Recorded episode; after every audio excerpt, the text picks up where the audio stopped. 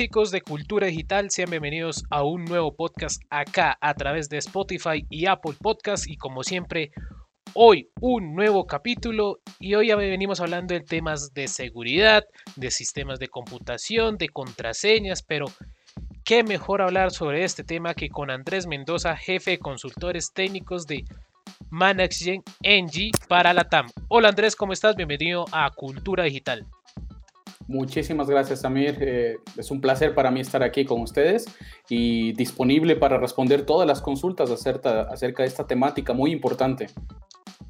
Bueno, Andrés, antes de iniciar, hablemos un poco sobre ti. ¿Cómo es tu vida profesional y cómo ha sido la evolución? Digamos, ya vemos que por ahí eres, te, manejas temas de sistemas. Exactamente. Bueno, eh, yo, empecé, yo nací en Ecuador, soy ecuatoriano. Eh, empecé a estudiar eh, mi universidad, la carrera de Ingeniería en Sistemas en Ecuador. Estuve dos años ahí hasta que por mm, una amistad y por deseos también de, crecer y de aprender algo diferente, decidí mudarme hasta Argentina. Estudié, continué la carrera de Ingeniería en Sistemas en Argentina, me recibí ahí y al mismo tiempo yo ya empecé a trabajar, empecé a trabajar en una empresa que se encargaba de proveer soluciones de seguridad informática, empezando desde un antivirus hasta herramientas como firewall, gestión perimetral y diferentes ambientes.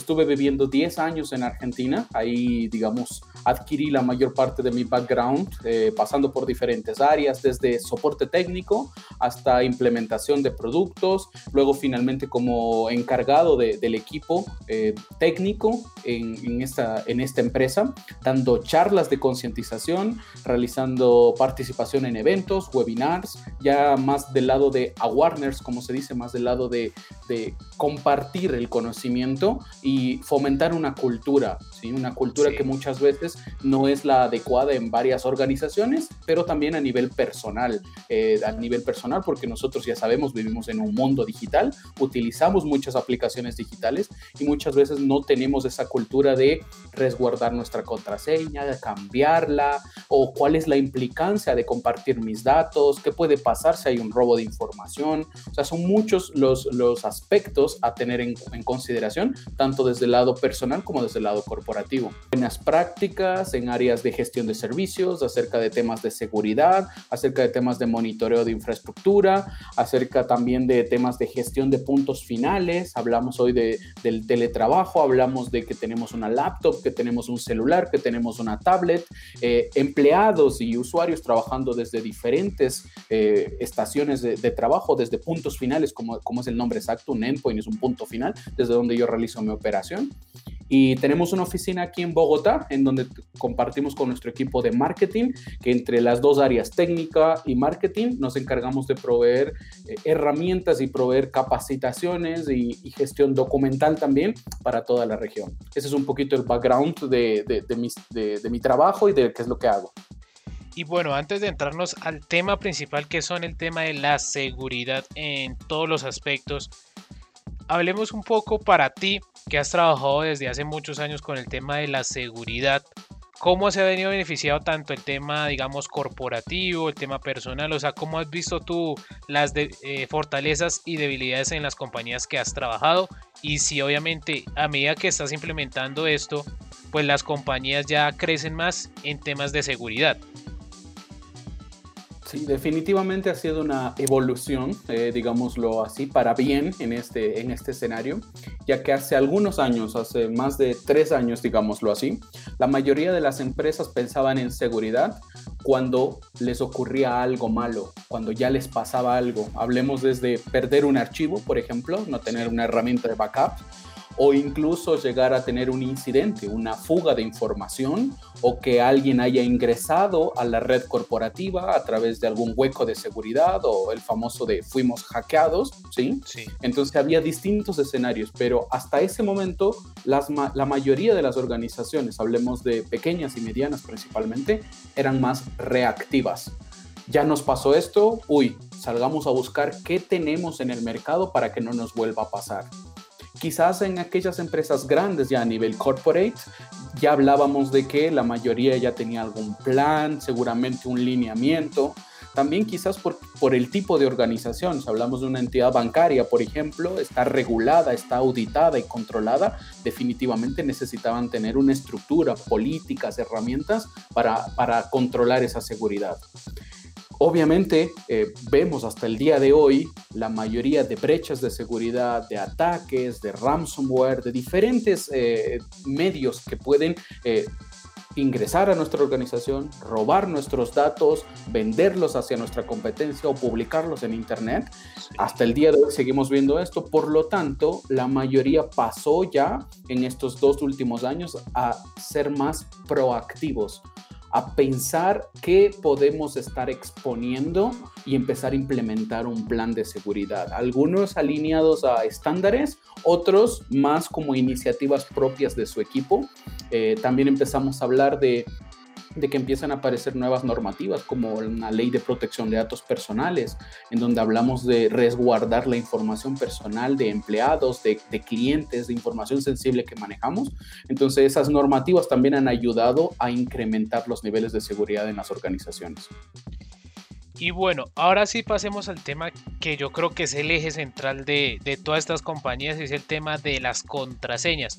¿Cómo surgieron, hemos dicho, la historia básicamente, cómo surgieron estas contraseñas y cómo fueron evolucionando a, través de los años? Si tienes datos de esos. Sí, eh, definitivamente las contraseñas aparecen con la necesidad de poder autenticar y validar que es la persona eh, que tiene obviamente esas credenciales, es el nombre que se usa más comúnmente, es un nombre de usuario y una contraseña para ingresar a un sistema, ¿sí? Ese método es el primer método que, que, tenemos, poner un nombre de usuario y contraseña para validar nuestra identidad e ingresar a un sistema. Pero obviamente conforme pasa el tiempo empiezan a aparecer nuevos métodos y podemos empezar a hablar ya de en la actualidad, por ejemplo, autenticación por huella digital, ¿sí? La mayoría lo ven los celulares, pero hace varios años también estaban los dispositivos similares, por ejemplo, aquí en Colombia, cuando uno va al banco y necesita autenticar la huella, está el lector de huellas ahí. Antes uno podía utilizar ese mismo dispositivo de lector de huellas para integrarlo, para loguearse a un servidor, por ejemplo.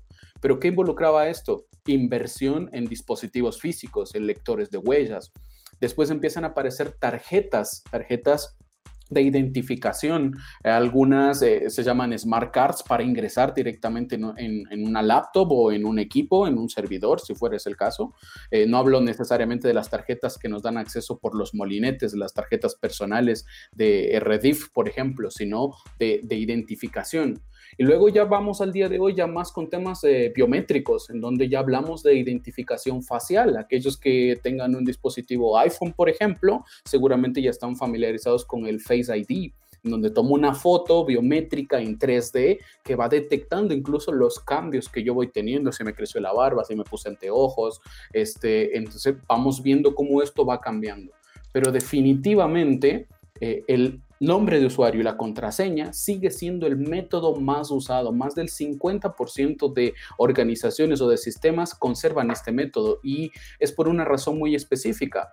Es fácil de usar, no requiere de inversión eh, económica, de que yo tenga que comprar un dispositivo, eh, como es el caso, por ejemplo, de tokens. Hace algunos años aparecieron los tokens físicos, que era una especie de pendrive, una, una memory stick, donde uno presionaba un botón y aparecía un código este, de seis dígitos que yo lo ingresaba como un doble factor de autenticación. Ahí empiezan a ver cómo reforzamos los métodos iniciales, ¿sí?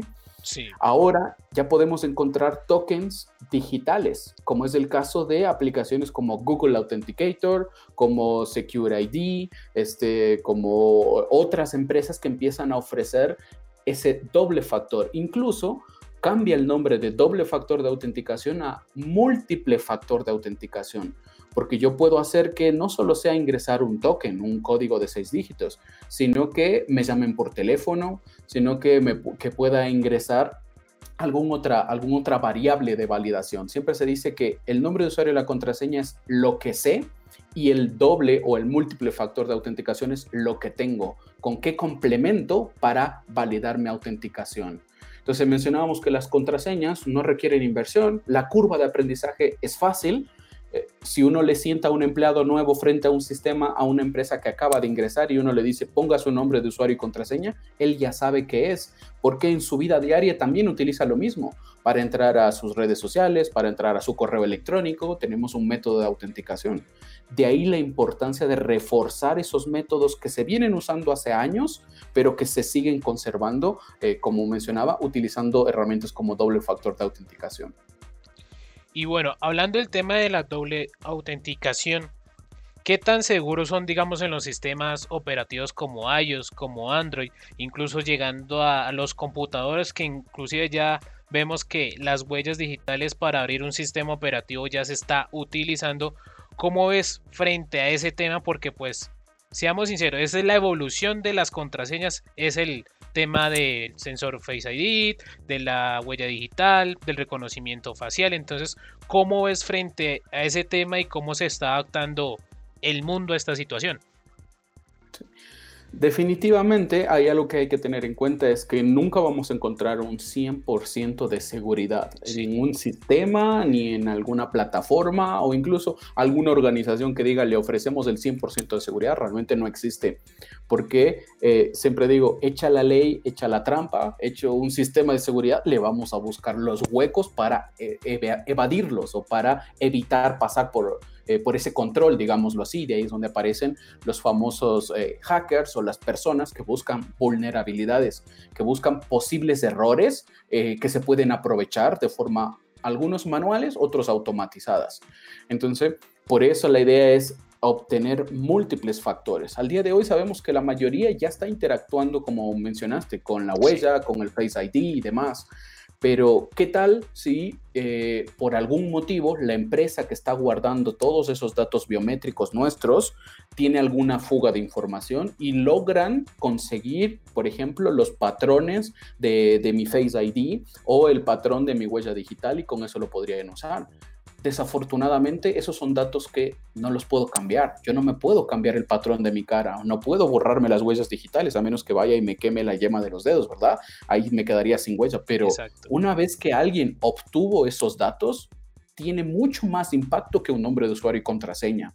Si alguien logra obtener el nombre de usuario y contraseña, ¿qué tengo que hacer yo como medida de promoción? Voy y la cambio. Y como tengo un doble factor de autenticación, si es que alguien adivinó mi contraseña, no va a poder ingresar porque no tiene el doble factor de autenticación. Por eso hablamos que son dos pasos para lograr ingresar. Entonces, de ahí la importancia de que no dejemos los sistemas o las aplicaciones con un único método, porque eso es, como se dice, poner todos los huevos en una sola canasta. ¿sí? Incluso es parte de la recomendación similar a cuando usamos las contraseñas no utilizar la misma contraseña para todos los servicios, para todos los accesos que uno tiene, sino que debe ir creando diferentes contraseñas asociadas obviamente a los niveles de, complejidad, a, los requerimientos. Algunos sistemas me dicen, pongo una contraseña de ocho caracteres, pero si yo voy al banco, por ejemplo, y tengo que poner eh, una contraseña para usar mi tarjeta de, de débito, ahí no puedo poner ocho caracteres. Me dice, son cuatro solamente, porque es un PIN y son solo números. Entonces ya vemos que cada sistema va poniendo sus, sus limitantes o sus regulaciones de cómo se debe operar. Entonces, ese punto es muy importante a tener en cuenta, de que vemos nuevas tecnologías, incluso te puedo hablar una muy importante que, que está dando vueltas por ahí, que es, por ejemplo, tatus electrónicos en donde yo pueda incluso llegar a implantarme un chip dentro de, la piel, dentro de la mano, y que ese chip me va a servir para yo autenticarme a un, sistema operativo, para autenticarme en un, en un, molinete de seguridad para ingresar a un edificio. Entonces eso sería ya, digamos, el siguiente nivel que no está muy lejos, lo veremos muy pronto, pero siempre debemos recordar que ese tipo de nuevas tecnologías no son 100% fiables y que por eso debemos mantener una capa extra de seguridad, una capa adicional de seguridad. Y bueno, hablemos del ahí que estás hablando del tema de seguridad y de las características de una contraseña. ¿Qué es tan, o sea, cómo es, si es fácil o no es fácil hackear una cuenta? Un ejemplo, que yo este mes coloqué Pepito Pérez 21 y el siguiente mes coloqué Pepito Pérez 22 y así sucesivamente. ¿Qué tan fácil es hackear, digamos, una contraseña así?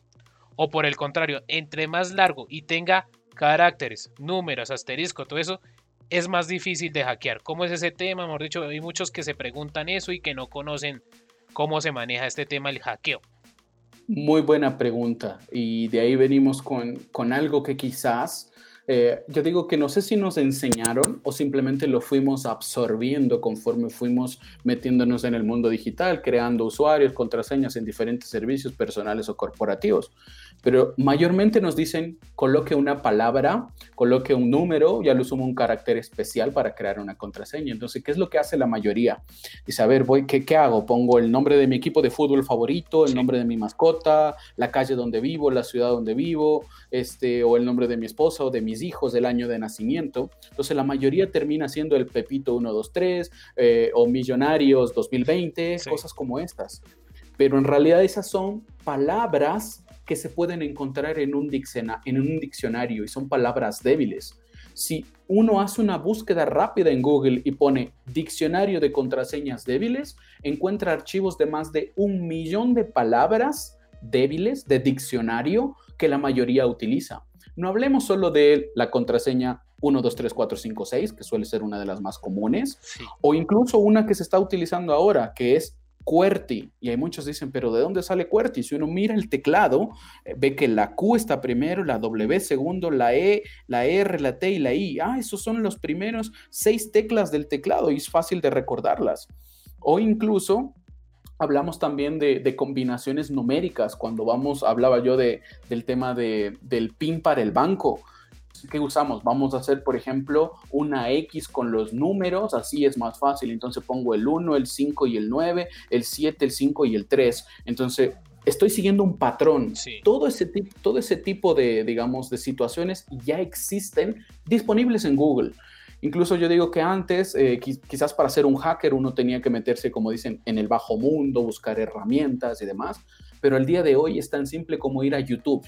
En YouTube tenemos de todo. Tenemos eh, recetas para hacer cocina saludable en casa, tenemos eh, el manual o el paso a paso para instalar un servidor o el paso a paso para realizar cualquier tarea pero así como hay también ese tipo de, recomendaciones, yo puedo poner cómo hackear este, una cuenta de mail y vamos a encontrar algunos procedimientos, algunos válidos, otros no tan válidos, algunos obsoletos, este, pero es sencillo hacerlo. Entonces, de ahí nuestra recomendación, que ya la venimos haciendo hace unos dos años aproximadamente, y me gusta siempre usar esta frase, es que la ponemos en pantalla al terminar una presentación educativa y la frase en pantalla dice, con M mayúscula solamente, me, espacio, gusta, espacio, una, eh, o puede ser el número uno, espacio, cerveza, espacio, fría. Me gusta una cerveza fría. Es una frase, es fácil de recordar. Algunos quieren cambiar el 1 por 5, por 10 o por 100 cervezas, no hay ningún problema. Este, pero si yo miro rápidamente eso, yo tengo mayúsculas, minúsculas, tengo espacios los espacios son considerados caracteres especiales. No necesariamente tengo que usar el numeral, el asterisco que la mayoría piensa. Y esa frase tiene más de 20 caracteres. Ahí está la clave. La longitud de una contraseña es la clave. Y aquí hay herramientas que usan una técnica llamada fuerza bruta. Mientras más pequeña es la contraseña, esa herramienta en menor cantidad de tiempo encuentra, encuentra contraseñas utilizando un diccionario. El diccionario es el input de esa herramienta. Entonces, si yo tengo una contraseña de cinco caracteres, tenlo por segundo que en segundos la van a encontrar. Pero conforme voy pasando a ocho, quizás ya no es segundos, quizás ya toma un par de minutos, cinco minutos. Si paso a quizás 10 caracteres, pero todos ellos son alfanuméricos, es decir, solo letras y números, quizás la voy a encontrar en 15 o en media hora, ¿sí? Pero si yo a eso le agrego 20 caracteres y tengo caracteres especiales, mayúsculas, minúsculas y lo que está dentro no es una palabra de diccionario, sino es una frase, eso es mucho más complicado y ya vamos a hablar de cientos de años para que se encuentre una contraseña por ataque de fuerza bruta, ¿sí? Que es el más común que se utiliza. Ahora, si vamos a, otro, como, como hablábamos, nunca hay 100% de fidelidad. Otro posible medio de, digamos, de, ataque que se utiliza es la ingeniería social. Y ahí sí, lamentablemente, es donde tenemos que trabajar más en educar a las personas. A uno les llega un correo electrónico que dice, le vamos a borrar todas sus fotos de Facebook. Ingrese aquí, autentíquese para conservar su cuenta y vemos un correo un poco borroso, con faltas de ortografía y que además eh, siempre nos dicen, tanto a nivel bancario como de otro, jamás les vamos a pedir su contraseña sus datos por correo electrónico. Pero hay un usuario que le dio clic, fue y colocó su nombre de usuario y contraseña, que es lo que hizo un atacante ahí capturó lo que él escribió en una página falsa, un ataque de phishing cuando hablamos de entidades bancarias, eh, más ingeniería social cuando hablamos de redes sociales o de otro tipo.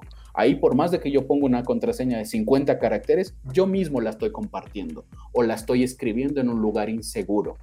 Pero definitivamente, mientras más grande mi contraseña y que no sean de palabras de diccionario, estoy definitivamente reforzando mi acceso hacia una plataforma o hacia un servicio. Y bueno, ahí hablando del, mismo tema, digamos, de la complejidad de la contraseña, acá vemos que muchos bancos ya no están utilizando la contraseña como tal de que, sino utilizan la autenticación a través de huella digital o por voz. ¿Eso es fácil de hackear o por el contrario es muy complicado porque pues obviamente como sabemos la, lo que es la, el patrón de voz y, de la huella digital es única.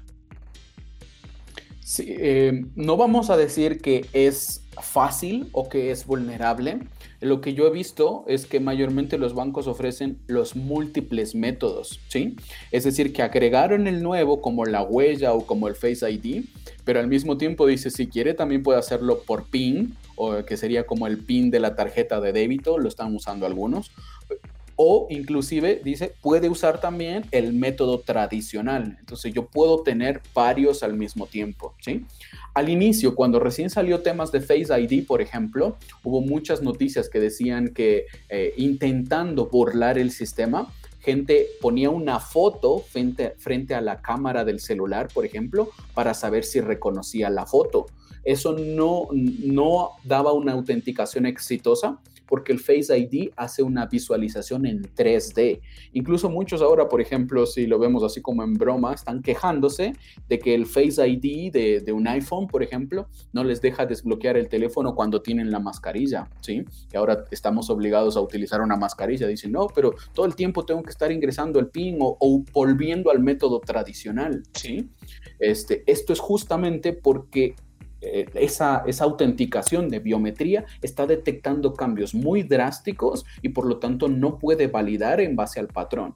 Aparecieron nuevamente algunos trucos. Por ejemplo, alguien puso un video en YouTube, si uno lo busca lo encuentra rápidamente, que dice que se coloque eh, una hoja solamente en la mitad de la cara, es decir, de la nariz para la derecha, por ejemplo, y de la nariz para la izquierda esté descubierta. Así el patrón de reconocimiento puede identificar que hay una parte descubierta y otra parte un poco cubierta.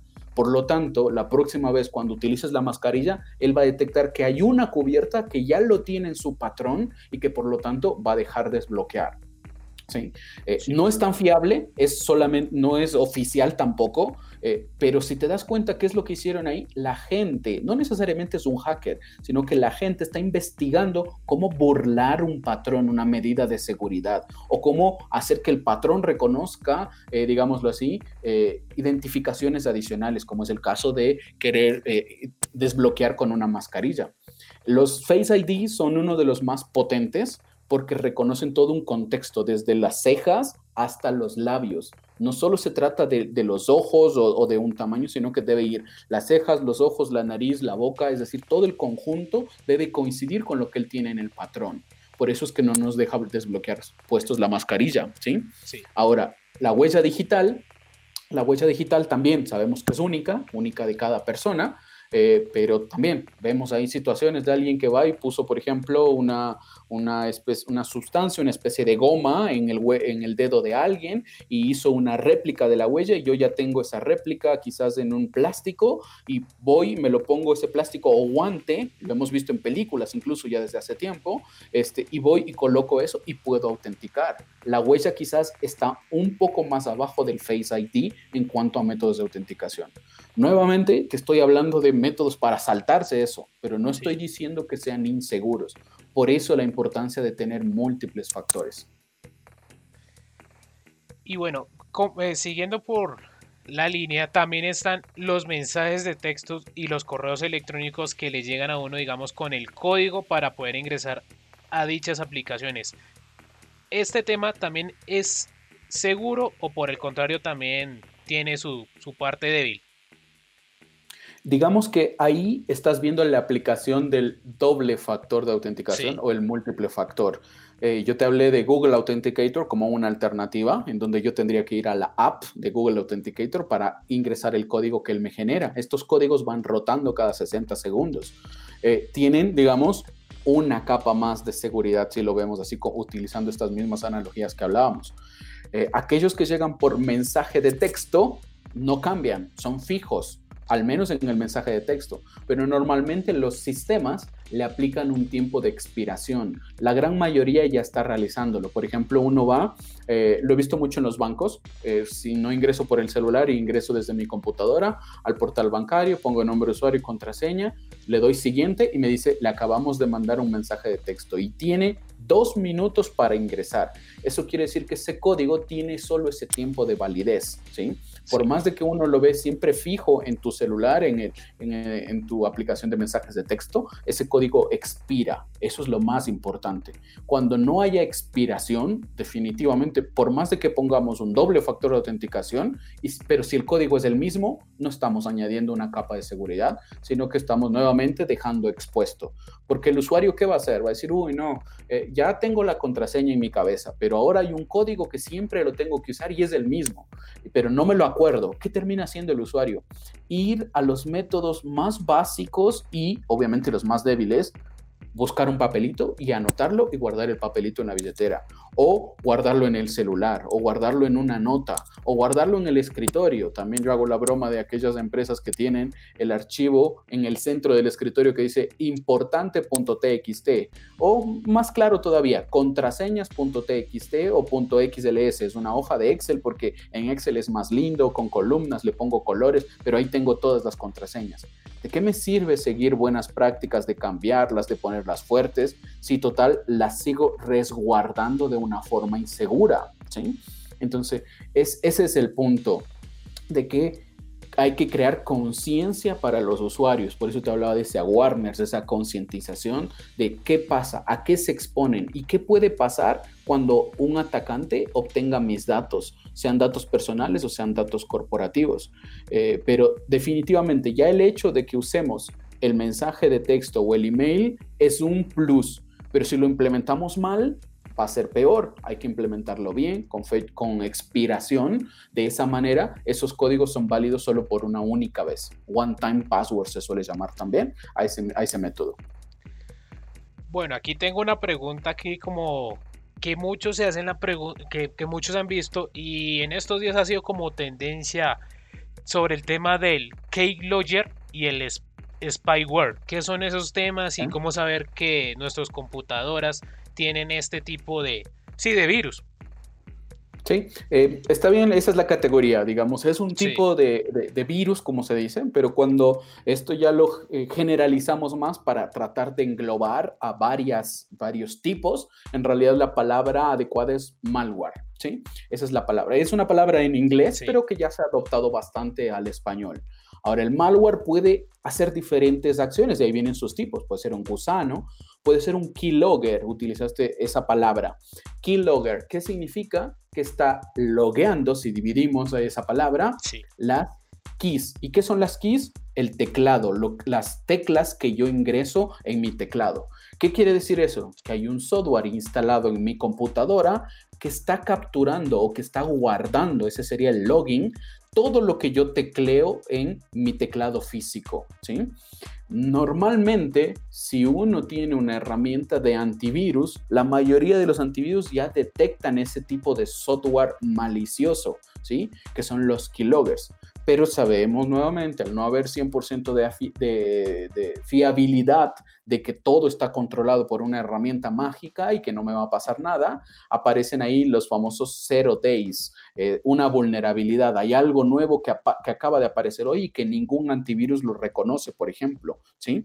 Entonces, De ahí la importancia de navegar de forma segura, de no descargar software que no sea desde las páginas oficiales, de no abrir adjuntos en un correo electrónico que yo no conozca, pero por eso hablábamos también de esa ingeniería social, de que muchas veces el atacante ah, va por los puntos más débiles, como yo te decía, vamos a borrar todas las fotos del Facebook. Y uno dice, no, ahí tengo fotos muy lindas con mi familia, con mis hijos, entonces no quiero que me borren. Entonces van a ese punto que le puede doler, digámoslo así, al usuario, para que él intente ingresar a un sitio o descargar eh, también algunos de ellos recurren a técnicas un poco más eh, perversas, llamémoslo así, eh, en donde te dicen, adjunto te estoy enviando un ejemplo de una foto que capturamos desde tu cámara en donde te vemos eh, en fotos íntimas, por ejemplo, ¿sí? Entonces, ¿qué hace el usuario? Uy, no, alguien me estaba espiando, ¿sí? Y de ahí viene la segunda palabra que, mencionaste de spyware, ¿sí? Eh, a que ahora la voy, a, la voy a explicar, pero en realidad el usuario cuando ve ese tipo de situaciones se preocupa y dice, no, alguien me estaba espiando, entonces le doy doble clic al archivo para ver qué fue lo que capturaron cuando en realidad ese archivo, si uno le da doble clic, no pasa nada. Le doy dos veces, le doy tres veces, no pasa nada. A simple vista no pasa nada, pero en background, como se llama, por detrás, puede ser que silenciosamente ya se instaló un malware. Y ese malware puede tener diferentes objetivos. Ser keyword, ser un ransomware, que es otra categoría que significa que lo que van a hacer es encriptar mis archivos y me van a pedir un rescate. Esto último se hizo muy famoso a partir del año pasado, que se atacaron grandes organizaciones encriptando sus archivos y pidiéndoles que paguen por darles la contraseña para desencriptar. El spyware es uno de los más, eh, digamos, utilizados hace muchos años, diríamos, hace uno de los primeros que apareció, que como pues, la, primera parte de su nombre indica, spy, viene de espiar, espía. ¿Qué es lo que hace principalmente? Eh, ir capturando información que puede estar almacenada en las cookies eh, las cookies son archivos pequeñitos, ocultos del sistema, que van eh, guardando mis, mi comportamiento que yo realizo en una página web. Seguramente debes haber ingresado a algún lugar, eh, por ejemplo, estoy buscando una bicicleta porque ahora quiero hacer ejercicio y uno empieza a buscar información de bicicletas. ¿sí? Esa información de, de los buscadores se guarda en una cookie cuando después de eso uno dice a la noche voy y entro a Instagram o entro a Facebook y estoy mirando las noticias o mirando qué hay ahí y de repente veo un anuncio que dice, compre la mejor bicicleta y uno dice, me están espiando, me están escuchando, eh, tenían prendido el micrófono. En realidad es aprovechar la información almacenada en las cookies para ver tu historial de búsqueda, digámoslo así, y ofrecerte alternativas de compra. Ese es un método que ya se viene usando hace mucho tiempo, principalmente Facebook, Twitter, este, Instagram, son varios de los que consumen esto. No necesariamente quiere decir que ahí había un espía del lado de cámara o espía del lado del micrófono, aunque se ha descubierto que algunas aplicaciones hacen eso, pero el método más tradicional es utilizar información de las cookies. Entonces, a eso se conoce como un spyware, un gusano este, o una aplicación maliciosa que está espiando comportamiento. Eh, algunos más avanzados, además de espiar, pueden guardar y capturar datos eh, críticos. Por ejemplo, eh, cuando ingresaste al portal bancario, podrían llegar a guardar tu contraseña, cuál fue la contraseña. Incluso hay combinaciones, imagínate, un spyware que a la vez sea keylogger. ¿Qué quiere decir esto? Que está escuchando, está viendo qué ingresas, a dónde ingresas, pero al mismo tiempo guarda todo lo que capturas en el teclado. Entonces, esas son la mayoría amenazas para computadoras, pero hay que tener en claro que también hay muchas amenazas similares para los celulares y ocurre exactamente de la misma manera, tratar de engañar al usuario. Una de ellas y muy común hace mucho tiempo es eh, aplicaciones maliciosas, principalmente en ambientes Android, ¿sí? Que el ambiente Android es un poco más open, eh, es decir, que antes no había tanto control de las aplicaciones que se subían ni de los permisos. Ahora en la actualidad ya vemos que la mayoría está haciendo énfasis en qué permisos pide una aplicación y de que el desarrollador, quien hizo la app, realmente sea alguien confiable, que tenga una cuenta, que pague por el servicio, que pague por estar en el store, ¿sí? Eso lo tiene Apple, por ejemplo. Cuando un desarrollador quiere liberar algo para Apple, tiene que pagar una cuota de 100 dólares por año, si no me equivoco. Cosa que en Android hasta el momento no ocurre, ¿sí? O con que uno tenga un email y una cuenta de, digamos, de suscripción al, al store, eh, ya puede subir sus aplicaciones. Entonces ahí hablamos de los permisos. Imagínate, yo voy a, Google Play y digo, quiero instalar una linterna, porque vi que alguien tiene una linterna de colores blanco, azul, amarillo, verde y me pareció atractiva, me gustó, es algo estético, pero me gustó. Entonces yo voy y descargo la linterna. Encontré 5000 linternas en el Google Play. Encontré una que más o menos me gustó porque tiene más colores que los otros y la descargo pero como somos muchas veces apurados o desesperados, nos dice, eh, vamos a instalar esto. Y al primer mensaje nos dice siguiente y ahí es donde empezamos el siguiente, siguiente, siguiente, siguiente, porque quiero rápido ver la linterna y quiero ver cómo funciona. Nunca prestamos atención que la linterna iba a utilizar el micrófono, que la linterna iba a poder hacer llamadas, que iba a mandar mensajes de texto, que iba a leer mi lista de contactos, por ejemplo, ¿sí? ¿Por qué una linterna debería tener todo ese tipo de permisos? Es porque quizás es una aplicación maliciosa y puede llegar a ser algo tan simple como mandar a todos los contactos un mensaje o incluso mandar mensajes como horóscopo al 2020.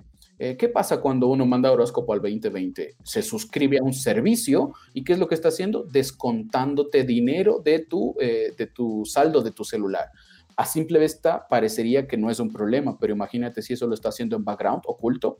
Tú tenías 500 mil pesos de saldo por poner un número y al otro día vas y tienes cero. ¿Qué es lo que acaba de hacer? Afectarte económicamente, ¿sí? Entonces, esos son diferentes ambientes y diferentes problemáticas. ¿Por qué? Por no tener una educación de seguridad de qué aplicaciones debo instalar, con qué permisos, con qué alcances, eh, qué niveles existen en cada uno de esas aplicaciones para que yo sea seguro o no.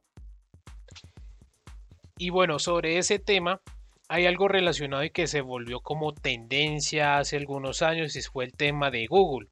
Que digamos puede estar conversando entre, entre nosotros dos sobre algún tema y al final, al finalizar dicha conversación, pues veíamos el producto como tal, podemos decir que entre comillas estaban escuchando la conversación, pero el tema es, todo lo que hace estas compañías y otras relacionadas es legal o no es legal.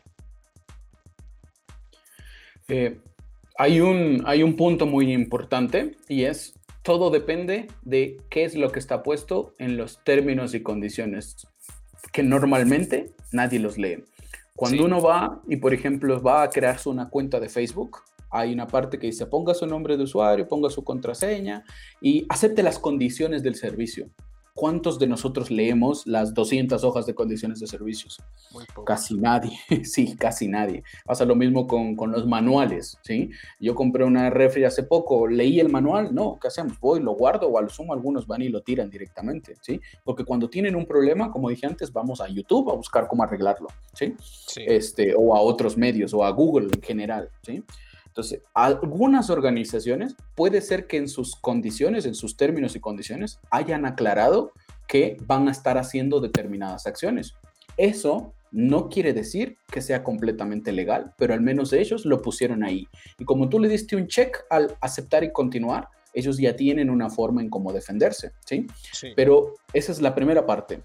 La segunda parte, entramos ya a un punto más, más crítico, ¿sí? Y que ahora se está trabajando mucho para controlarlo lo que se llama la protección de los datos personales, ¿sí?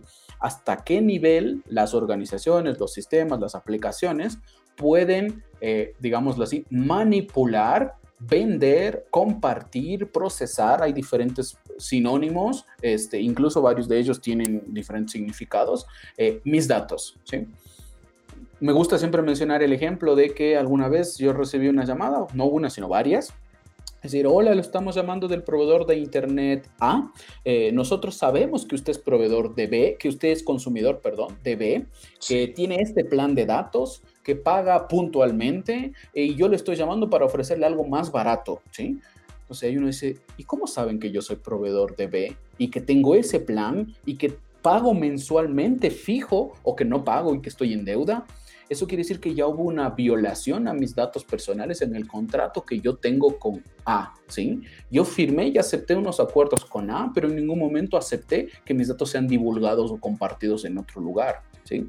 Entonces, de ahí, eh, obviamente, varias, varios países ya, ya tienen una ley de habeas data, de protección de datos personales, eh, algunas muy desactualizadas, muy antiguas, algunas datas antes del año 2000, otras quizás fueron entre 2000 y 2010, pero seamos muy sinceros, del 2010 al 2020 que estamos ahora, hubo muchísimos cambios a los servicios que consumíamos, aplicaciones que ni existían en ese momento o cosas que hacemos ahora que en, cuando se hizo esa ley eh, no existían y por lo tanto no están acordes a las nuevas tendencias. ¿sí?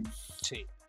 De ahí la Unión Europea analizó este tipo de situaciones y liberó la Ley de Protección de Datos Personales llamada GDPR, Ley de Protección General de Datos Personales, que entró en vigor ya eh, desde mayo del 2018 y que ya se están aplicando sanciones. De ahí empezamos a ver sanciones, por ejemplo, a Google o a Facebook. El primero de ellos fue el escándalo de que Google, perdón, de que Facebook había vendido nuestros, eh, los datos, no nuestros en este caso, sino de Estados Unidos para un tema de las elecciones presidenciales, para entender cuáles eran las, las, intenciones de voto. Es decir, que yo entraba a la plataforma y decía, no, a mí me gusta el candidato A, o a mí me gusta el B o el C. Ese tipo de conversaciones fueron capturadas, o los likes, ¿sí?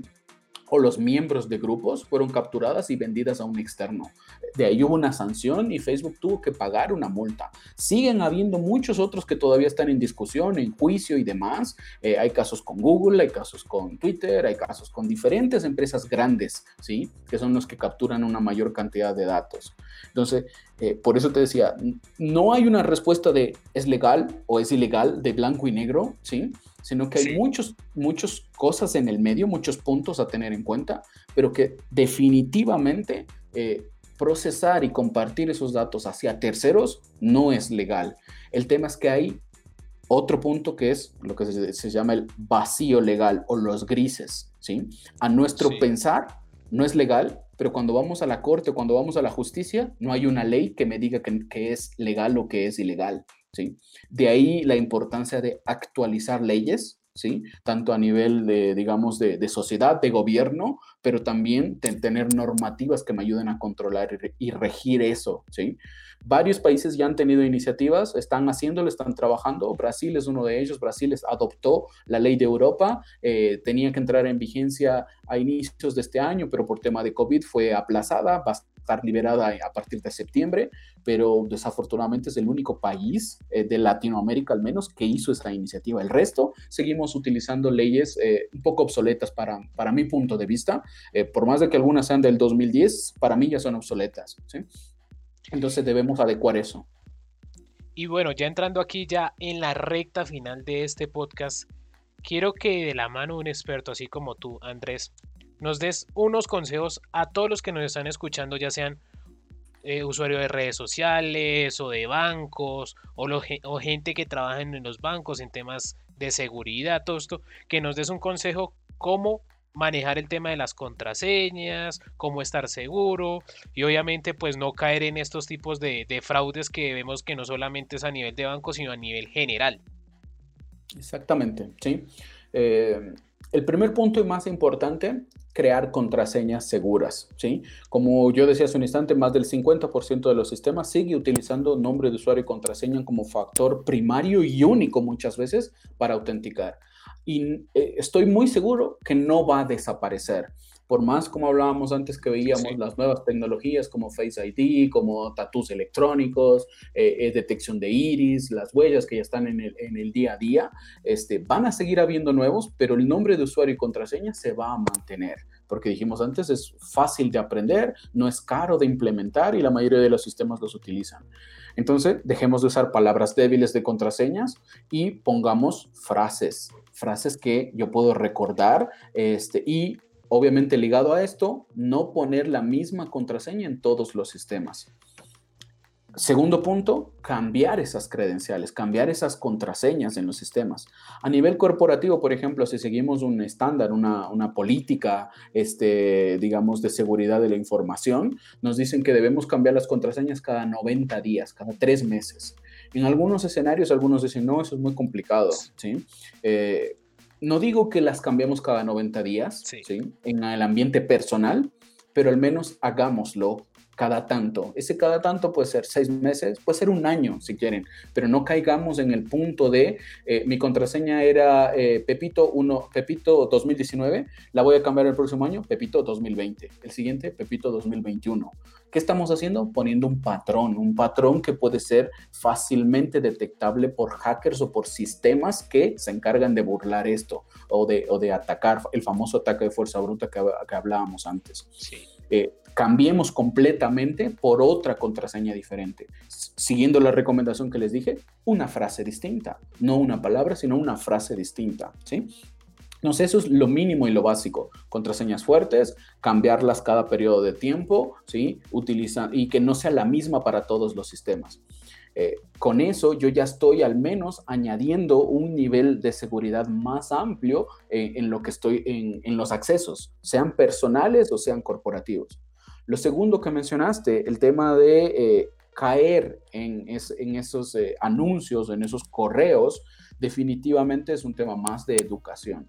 Mi sugerencia siempre es que si tengo posibilidad de, de investigar, entro un poco a ver qué es seguridad informática, qué son ciberdelitos, por ejemplo. Ahora tenemos Google, que es nuestro famoso, nuestra biblioteca, que antes uno tenía que ir a la biblioteca físicamente, pedir un libro, leerse quizás 200 hojas. Ahora uno pone en Google y el primero y segundo resultado me da la respuesta. Es muy sencillo acceder a eso, ¿sí?